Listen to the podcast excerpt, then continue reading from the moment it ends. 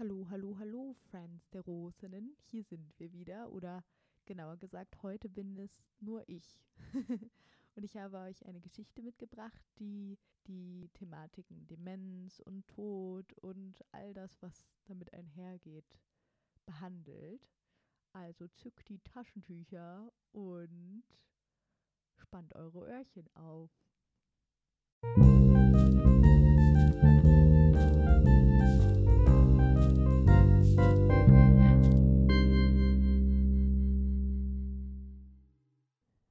Der gelbe Mantel. Der Krankenhauskittel oder so etwas wie ein Prolog. Karotischdecken und pissgelbe Fotokopien von Van Gogh oder Renoir oder Renault oder was auch immer. Röchelnde Filterkaffeeautomaten, die nicht so automatisch zu bedienen sind, wie ihr Name sagt. Unausgeschilderte Gänge, kein Klogang, Urinbeutel. Können Sie aufstehen? Pissgelb. Wir kriegen sie schon ins Bett. Der Sturz. Und wieder Van Gogh, ein gute Laune Bild, ein gute Laune Pflaster, blau wackelndes Licht, Gesamtbaustelle ringsum abgesperrt. Dazwischen meine Mama, die Hände über dem Kopf am Kopf. Rettungswagen Sirenen, zu laut für ein Gehör, darunter meine Oma, kriegt die Hände nicht mehr über den Kopf, kann sowieso nicht mehr richtig hören an den pissgelben Wänden kreuze und langsam falte ich meine Hände zum Gebet. Was soll sonst noch helfen? Was soll sonst noch helfen? Was kommt dann noch? Der gelbe Mantel und die Geschichte danach. Sie bekommt den Mantel drüber gezogen und verschwindet darin. Mit den Jahren ist sie kleiner geworden und sie braucht eine Weile, um sich in die Ärmel zu stülpen. Meine Mutter muss ein paar Mal tief ein- und ausatmen. Die Szenerie erinnert an Umkleidekabinen von überfüllten Kaufhäusern, in denen alte Frauen die Schlange aufhalten und junge Frauen ungeduldig die Beine hampeln. Nur das hier macht keinen Spaß, das ist kein Shoppengehen. Die Sonne gleist und entblößt die Wahrheit. Oma, wir verkaufen euer Haus. Nein, Oma, wir müssen euer Haus verkaufen. Das trifft es. Meine Mutter reicht eine Kiste in das Heimzimmer herein. Mit dem Umzug wird aussortiert. Der Kleiderschrank meiner Großmutter muss mehr als halbiert werden. Das neue Furnierstück gibt nicht genug Platz her für einen Modefundus, der sich über Jahrzehnte angesammelt hat. Kopfbedeckung, Hosen und eben jener Mantel. Senfgelb und wunderbar elegant geschnitten. Viel Ähnlichkeit mit meiner Oma habe ich eigentlich nicht, doch wir teilen eine Vorliebe für schöne Kleidung. So haben wir beide ein Auge auf den schönen gelben Mantel geworfen. Meine Oma hofft, dass er ihr passen wird, dass es einen Grund geben wird, das Relikt aus alten Zeiten aufzubewahren und ich, ich sehe ihn in meinem Kleiderschrank hängen. Insgeheim denke ich mir, hat meine Oma davor am meisten Angst, dass ihre Kleidung in fremden Händen ruiniert wird. Da zähle ich ganz dazu. Wenn sie mein Lotterwesen sieht, würde sie mir an manchen Tagen gerne eine Waschanleitung mit auf den Weg geben. Am liebsten würde sie ihre gesamte Sammlung behalten und selber waschen. Ihrer Meinung nach könnte sie auch zu Hause wohnen bleiben. Oma wird aus dem Rollstuhl hochgehieft, meine Mutter hilft ihr in den Mantel herein. Sie bekommt den Mantel drüber gezogen und verschwindet darin. Meine Großmutter klammert sich am Stoff fest. Es wäre ein Foto wert gewesen, ich hätte anfangen können zu weinen, ich gucke in die Sonne, lasse meine Tränen austrocknen. Meine Augen schweifen von Fenster zu Fenster, suchen Ablenkung baugleich, aber es gibt feine Unterschiede. Jedes Fenster trägt ein wenig Charakter des Bewohnenden. Ein Pilz aus Ton geformt, eine Hortensie und eine Wolfsmilch wachsen vor den Glasscheiben. Sogar eine kleine Tomatenansammlung steht im Zimmer ganz links. Die können es sich leisten, die haben eine Suite, die haben vier Fensterbank, meint meine Mutter. Machen wir uns nichts vor, wirklich schön ist es hier nicht. Das hier ist nichts im Vergleich zum kleinen Bungalow, den meine Großmutter cremefarben eingerichtet hatte und passend zu den Jahreszeiten dekorierte. Nichts gegen den überschäumenden Garten. Ich gucke an den Türrahmen gelehnt ins Zimmer. Der Boden ist gut wischbar, alle Oberflächen sind gut wischbar. Eine pissgelbe Wand, vor der ein Krankenbett steht, ein kleines Kuscheltier sitzt darauf. Meine Oma schläft jetzt allein, abgesehen vom Kuscheltier nach 50 Jahren Ehe, denn Opa ist auf einer anderen Station. Rot karierte Hemden. Opa ist dement. Einmal die Woche trainiert die Demenzgruppe zusammen ihr Gedächtnis. An jedem Tag lernen die Bewohnenden des Heims Obst- und Gemüsesorten. In einem Stuhlkreis sitzen die alten Menschen und gucken eine Tafel an, die hochgehalten wird. Darauf ist eine Melone abgebildet. Niemand erkennt sie. 15 ausgewachsene Riesenbabys, die mit großen Augen nichts verstehen. Das beschreibt es eigentlich sehr gut. Es ist, als ob mein Großvater ein Baby geworden wäre, er muss ein Lätzchen tragen, sonst kleckert er. Er schläft den ganzen Tag, kann keine Sätze formulieren. Seine aufbrausenden Seiten hat die Demenz ihm genommen. Er wird von anderen Menschen angezogen und in Kleidung steckt, die er nie im Leben tragen würde. Rotkarierte Hemden beispielsweise.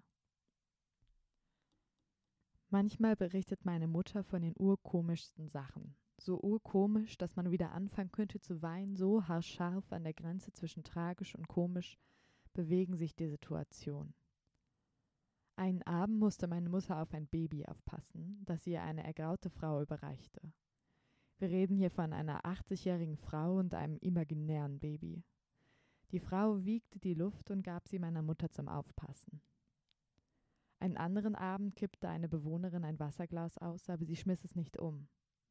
Langsam goss sie es auf dem Tisch aus und guckte fasziniert zu, kramte danach ein Tempotaschentuch heraus, um das Nasse wieder aufzuwischen. Sowieso. All die Frauen wischen unabdinglich. Sie erkennen keine Melone mehr, doch ihre Hände fangen automatisch an, Staub zu wedeln und das fünftausendste Tempotaschentuch zu zücken.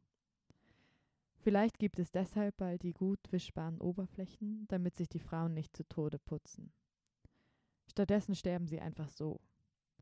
Unsere Generation muss sich davor eh nicht mehr sorgen, wir haben Staubsaugerroboter. Mein Opa sitzt in all dem Trubel mit den Armen verschränkt auf dem Stuhl, lacht, wenn man ihn anlacht und weiß nicht so richtig, was um ihn geschieht. Er bekommt ab und zu Besuch von Menschen, die nicht wissen, wo sie hingehören und in den Schrank meines Opas gucken wollen. Mein Opa lässt die Verwirrten, weil er genauso verwirrt ist. Zum Geburtstag, als Opa noch klar bei Verstand war, hatte meine Mutter ihm ein Buch geschenkt. Der Hundertjährige, der aus dem Fenster stieg und verschwand. Und er war empört gewesen, als wäre er alt. Selten hat er nun einen Moment, in dem er versteht, er ist in diesem Zimmer nicht zu Hause. Wenn, dann unternimmt er alles Mögliche, um wie der Hundertjährige aus dem Fenster zu verschwinden. Er versuchte im Tausend-Seelendorf die U-Bahn zu finden, die ihn zum kleinen Bungalow bringt. In diesen Momenten ist ihm egal, dass er alt ist. Das Haartuch. Meine Oma ist auf der Station mit den Menschen, deren Körper vor dem Geist aufgeben. Sie löst jede Woche das Kreuzworträtsel und gibt es meiner Mutter mit, damit sie die Hotline anruft. 10.000 Euro können gewonnen werden. Ich bin sehr stolz auf meine Oma, denn sie wusste zuletzt die Lösung vegan und das ist schon was für eine Mitte 80-Jährige, die jedes Jahr ihres Lebens die Weihnachtsente zubereitet hat. Sich gut anziehen, die Familie bekochen, klingt leichter als es ist, das ist Omas Leben, zumindest das, was davon übrig geblieben ist. Bis vor ein paar Jahren hatte sie sich abends sorgfältig Glockenwickler eingedreht, Friseurin war sie von Beruf und blondierte ihre Haare. Ich hatte meine Haare einmal blau gefärbt, das war meiner Oma zu experimentell. Nachdem ich die bunten Haare hatte rauswachsen lassen, sagte sie stets Hetzilein, du siehst wieder aus wie du, wie schön. Ich habe es nicht lange mit meiner Naturhaarfarbe ausgehalten. Mein Pony ist jetzt neongrün und jedes Mal, wenn ich meine Großmutter besuche, binde ich mir ein Tuch um den Kopf und verstecke darunter die bunten Strähnen. Manche Menschen finden das albern, dass ich das Grün vor ihr verberge. Aber wenn Oma sagt, Hetzilein, du siehst wieder aus wie du, wie schön, ja, dann lächelt sie ein Lächeln mit ihren schiefen Zähnen. Dafür kann man auch mal albern sein, finde ich.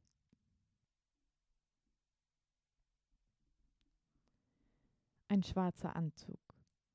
Wir sind auf der Suche nach einem schwarzen Anzug mit blauen Streifen. Mein Opa brauchte ihn für Du weißt schon was, meint meine Oma. Quasi der Notfallanzug im Kleiderschrank. Ich bin kurz davor, einen Voldemort-Witz zu machen, nur das würde meine Oma nicht verstehen. Obendrauf würde ich einen Witz machen, dass J.K. Rowling der neue Voldemort ist und ihr Name verboten werden sollte. Das wäre aber viel zu weit in einen queer-feministischen Diskurs abgetaucht, der nicht mal einer ist, weil J.K. Rowling transfeindlich ist und darüber sollte es keine Diskussion geben. Bei meinen Großeltern wüsste ich gar nicht, wo ich anfangen sollte, vielleicht damit, wer Harry Potter ist. Meine Großeltern haben nicht mal einen Fernseher besessen und in ihrer eigenen Zeitkapsel gelebt. Außerdem würden sie vermutlich sagen, über den Tod mache man keine solchen Witze. Tod, Beerdigung, Sterben, ruft meine Mutter leicht verzweifelt in die Luft, die Hände zwischen grauen und dunkelblauen Anzügen. Es ist kein schwarzer Anzug in Sicht, und ich bin froh, dass meine Mutter diese Worte ausspricht, weil es sonst niemand tut. Die Schirmmütze und so etwas wie ein Ende. Ich kann mich noch daran erinnern, dass mir meine Oma Blumenkränze geflochten hat, wie ich im Blütenkleid auf die Kiefern geklettert bin. Ich erinnere mich an den Geruch von Anis und Fenchel. Dann überkommt mich Nostalgiekitsch und ich setze die Schirmmütze auf, die meine Oma bei Gartenarbeiten getragen hat. Beinahe kann ich sie dort stehen sehen, zurückgebeamt in der Zeit. Beim Zusammenhaken des Laubes, beim Stutzen des Rasens.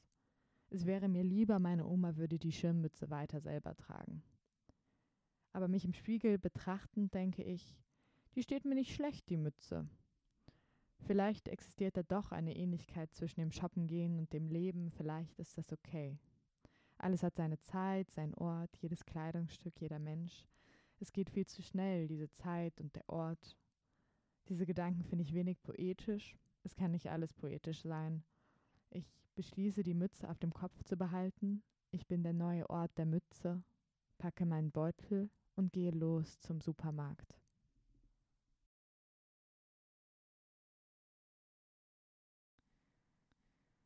So, the end.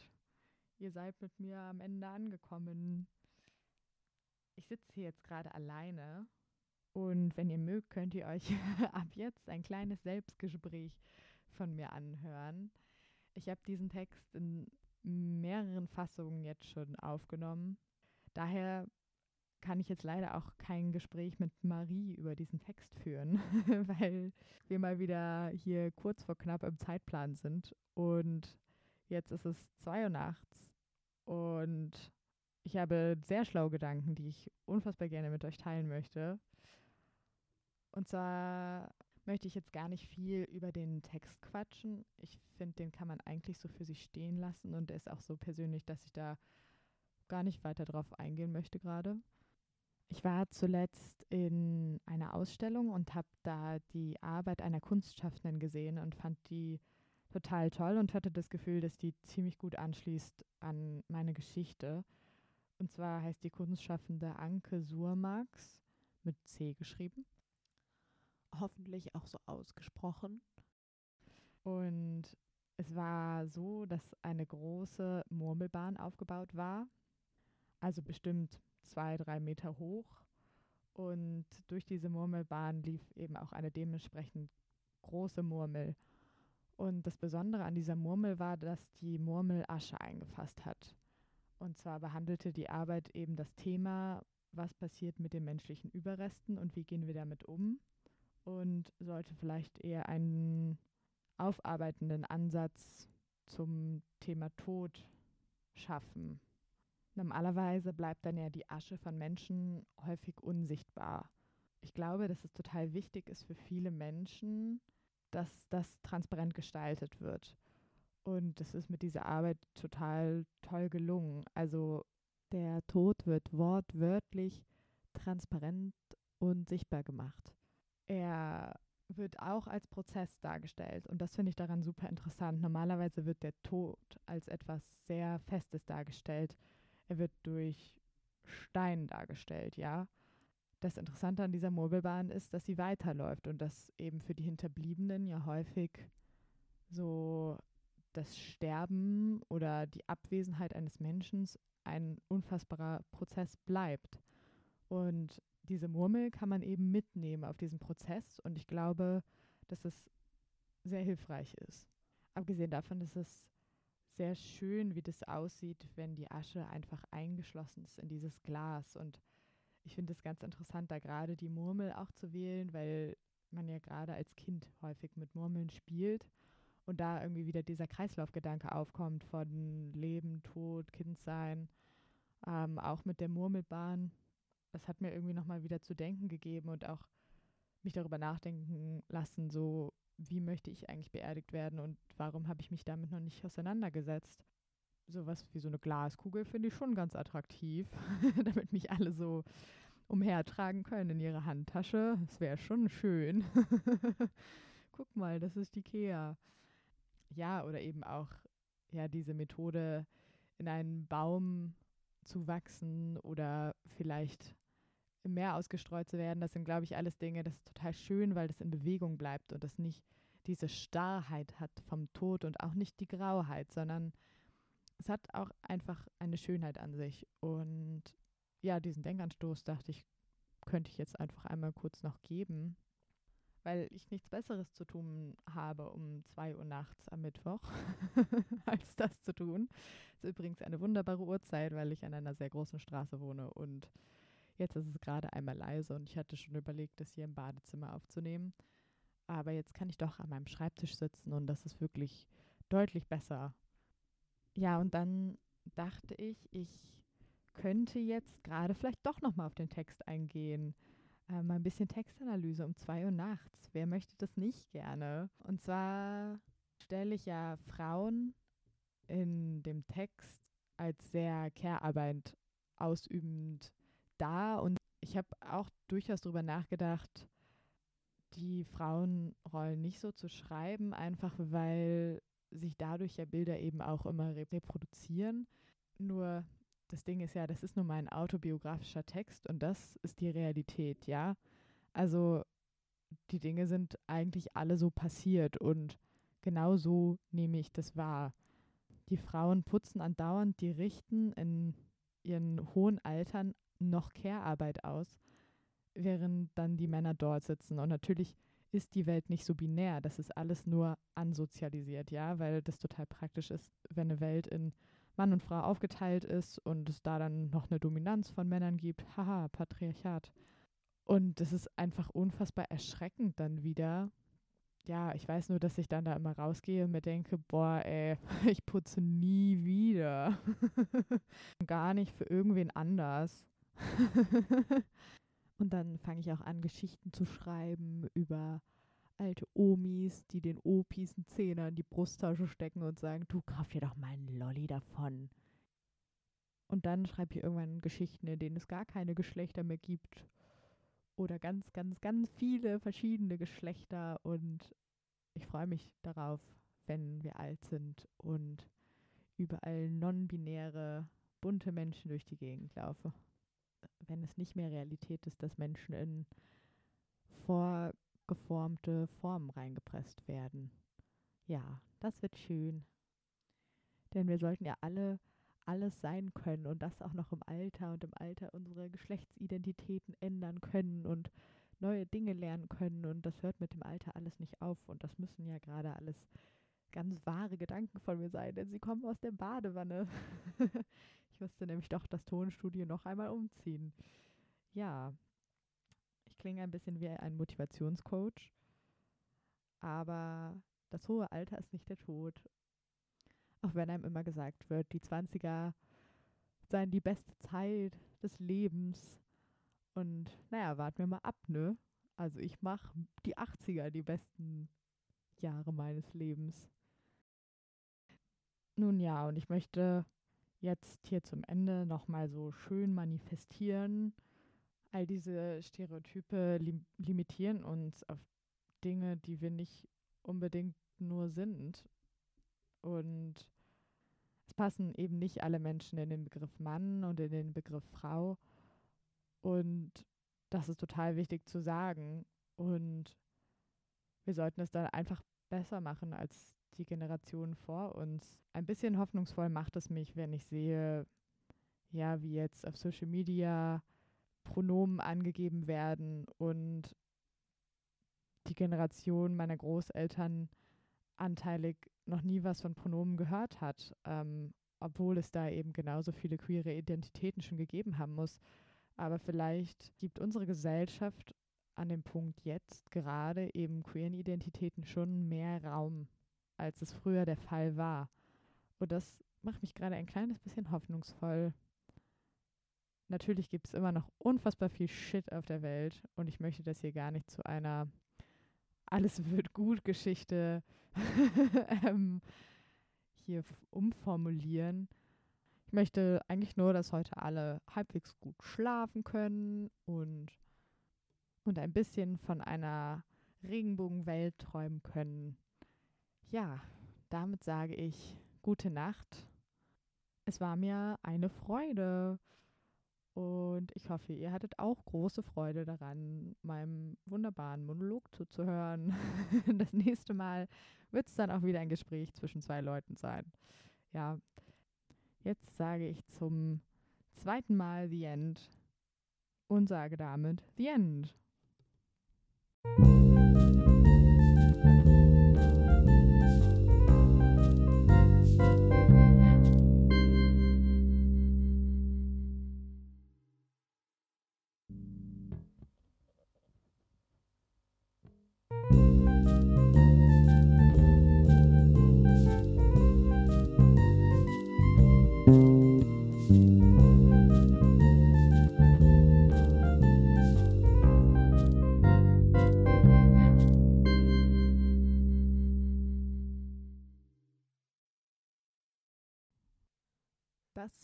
Poesie-Podcast der Rosinnen, gefördert vom Senator für Kultur Bremen. Vielen Dank auch nochmal an Finja für unseren coolen Jingle.